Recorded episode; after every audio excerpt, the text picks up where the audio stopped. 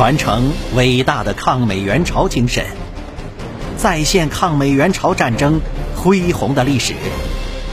您现在收听到的是由银针观澜制作播讲的《较量：伟大的抗美援朝战争》。关注银针观澜主页及公众号，闻历史风云，观人世沧桑。第一百四十集，史密斯师长守着一台吱吱乱叫的收讯机，听着各部队的战报。此时此刻，西线传来的战报让他非常的忐忑。沃克的第八集团军不但开始全面撤退，而且第二师已经在一个叫三所里的地方被中国军队给死死的封住了。史密斯心想，既然西线已经打成这个样子，那么我的陆战一师还有必要继续前进吗？既然已经证明志愿军部队企图在这片荒山野岭中消灭陆战一师，那么现在的情况下还有必要再去谈联合国军的所谓前行攻势吗？史密斯没有办法，他只能不断的把前线的战报汇报给阿尔蒙德，但是不管他怎么上报。阿尔蒙德军长也没有要改变计划的任何意思。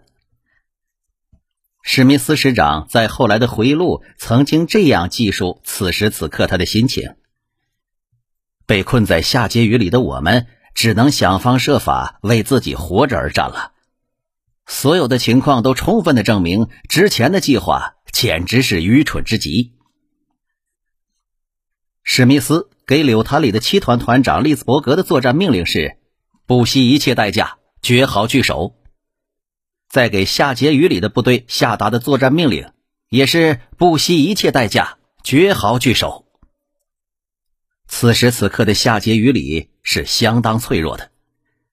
虽然在天黑的时刻，史密斯下达了任命李奇中校为下碣隅里地区统一防御指挥官的命令，但是能够指挥目前在下碣隅里的美军，并不是一件非常容易的事。当李奇中校清点下碣隅里自己有权指挥的兵力时，结果让他非常吃惊。这里的美军基本上是一个大拼盘三千九百一十三人分别来自陆军、海军、海军陆战队、南朝鲜军等五十八个不同的单位，很多是十个人以下分属不同系统的先遣队或者是联络队，还有后勤人员。这些军人中有很多并不是战斗人员。而是工程技术人员和通信人员，这也就是为什么之前我们曾经讲过，修建下碣隅里的美军人员是一边开着推土机一边开枪的了。此时的天气雪时大时小，天空的四周散发的是肃杀的味道，寂静的让人恐惧。偶尔有零星的轻武器射击声传来，更增加了整个盖马高原上的肃穆。向下碣隅里正面发起进攻的是志愿军二十军五十八师。攻击下碣隅里是这支部队自从渡江以来面临的第一场真正的战斗。七幺七二团在西，幺七三团在东，幺七四团为预备队。在黑夜降临的时候，所有参加攻击的战士们都将子弹上膛，并且装上了刺刀。在五十八师前沿主阵地上防御的是陆战一师一团 H 连和 I 连。为了在坚硬的冻土上挖出工事，美军士兵们把炸药装在罐头盒里引爆，还把上千只麻袋装上土垒筑成胸墙。阵地前，美军铺设了大量的地雷、耳雷、半锁照明弹以及可由手榴弹引爆的五加仑汽油罐和蛇腹型铁丝网。机枪、无后坐力炮、坦克炮、迫击炮、榴弹炮也都部署完毕。在两个连的作战分界线上，美军布置了两辆坦克。在 H 连和 I 连的背后，那是灯火通明的简易机场施工现场。晚上八点，下街雨里下起了大雪，能见度极低。晚上十点半钟，美军阵地前的半锁照明弹爆炸了。照明弹把四周的大地照得宛如白昼一般。美军看到分成若干小组的志愿军战士们在试探性的寻找美军阵地侧翼位置和正面的缝隙。志愿军战士的试探小组后退以后，志愿军的炮火准备开始了。迫击炮弹落在美军的阵地上，美军士兵们蜷缩在工事里，握枪的手也开始冒汗了。志愿军的炮火准备持续了三十分钟，随后。战壕中的美军听到了喇叭的声音。当他们把头从胸墙中伸出来以后，他们看到了这样的情形：志愿军部队的冲击阵型如同地面突然沸腾起来一般，密密麻麻的朝美军的阵地冲来。抵近美军阵地前沿的志愿军战士们立即进入到陆战一团的火网之中。在火力异常凶猛的陆战一师部队之前，为了赢得胜利。志愿军的官兵们没有任何选择，他们只有直面伤亡。战士们深知这一点，但是他们仍然前仆后继的冲上来，因为只有轻步兵的志愿军部队想要冲过美军的火力封锁线，没有第二个办法。只要冲过美军强大的火力，只要突破第一线，那么志愿军就有和美军短兵相接的机会。大约一小时后，H 连阵地的核心部被志愿军战士们突破了。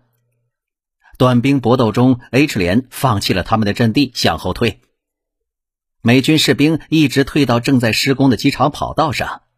正在施工的美军 D 连又一次拿起了轻武器，开始参与到作战之中。双方的部队你来我往，在下碣隅里的阵地上形成了对峙的局面。你中有我，我中有你。在血液中，双方的战士们互相辨别都很困难。战斗进行到午夜时分，陆战一团再一次组织起由工兵、驾驶兵组成的反冲击部队，他们也极其顽强的向占领 H 连阵地的志愿军部队发起了反冲击。美军的这次反冲击夺回了部分丢失的阵地，双方的眼睛都已经杀红了。在东部高地防御的重要性非常明显，因为站在高地上可以俯瞰整个下碣隅里。但是美军在这一高地的防御兵力配置却令人感到匪夷所思。预定担任防御的陆战一师一团的季连并没有按时到达，在志愿军开始攻击前一个小时里，李奇中校才勉强拼凑起一支防御部队。这支部队是由陆军第十工兵营第一连为主的一支杂牌军。第一连由九十七名美国军人和九十名南朝鲜军人组成，他们来下碣隅里的任务并不是打仗，而是修理车辆和坦克。当这些人得到上山守阵地的命令时，他们怒不可遏，士兵们都是怒气冲天。晚上八点，这支牢骚满腹的军队才到达了高地，刚在残缺的战壕中蹲下来，志愿军的进攻就开始了。显而易见。这支部队的防线那是顷刻击溃，他们被赶下了山顶。七十七名美国工兵在短促的战斗中死掉了四十四人，而九十多名南朝鲜士兵中有六十多人被打死。直到凌晨时分，美军才组织起一支在坦克掩护下的勤务部队，勉强在高地的一侧构成了一条与志愿军部队对峙的防御线。东侧高地。一旦被志愿军完全控制，那么拿下下碣隅里几乎仅仅是时间问题了。但是与美军匪夷所思的布置相辅相成的是，东面高地的志愿军部队也没有继续攻击。那么，志愿军部队为什么不一举扩展战果，突破美军薄弱的防御线呢？对此，史密斯师长的判断是：也许志愿军部队。缺乏足以维持纵深冲击的战斗力量。紧接着，史密斯师长又在非常困难的情况下，突然意识到一个值得他庆幸的现象，那就是在美军环形阵地中堆积如山的弹药和油料。如果这些物资受到哪怕一发炮弹的打击，他们所引起的爆炸和大火，对于美军来说，那绝对是灾难性的。但是。虽然志愿军的炮兵对美军防御前沿的炮击是精确有效的，他们却并没有向美军这些极其危险的裸露物资发射过一颗炮弹。史密斯突然意识到，这是一个契机。志愿军缺乏弹药，同时美军也多了一丝生的希望。即便如此，东面高地的丢失对于夏杰雨里的美军那也足以致命，因为这个高地不但扼守通往古土里的路边，而且用步枪就可以把子弹打到夏杰雨里环形阵地的任何一个位置。如果在这里安排狙击手，可以说他是想打哪儿就打哪儿。在夏杰与里总指挥里奇中校的监督下，副营长麦亚斯指挥美军向高地发起了一次又一次的冲击。美军非常清楚，天一亮，志愿军部队将不会再进行攻击了。而且，对于美军最大的利好是，天亮之后，美军的轰炸机就可以调动了。天亮时分，一位志愿军的连长接受了防御夏杰与里东面高地的任务。他的名字一直为全中国人所熟知和敬仰，他就是二十军幺七二团三连连长，中国人民志愿军特级战斗英雄杨根思。杨根思是江苏泰兴县武关乡人，他二十二岁参军，参军后第二年入党，二十八岁时他已经成为出席全国战斗英雄代表会的代表。而这个荣誉足以说明他在数年的解放战争中的表现是如何的优异。而在抗美援朝战争的这个舞台上，杨根思将用他的生命书写一段属于中国人民志愿军的铁血传奇。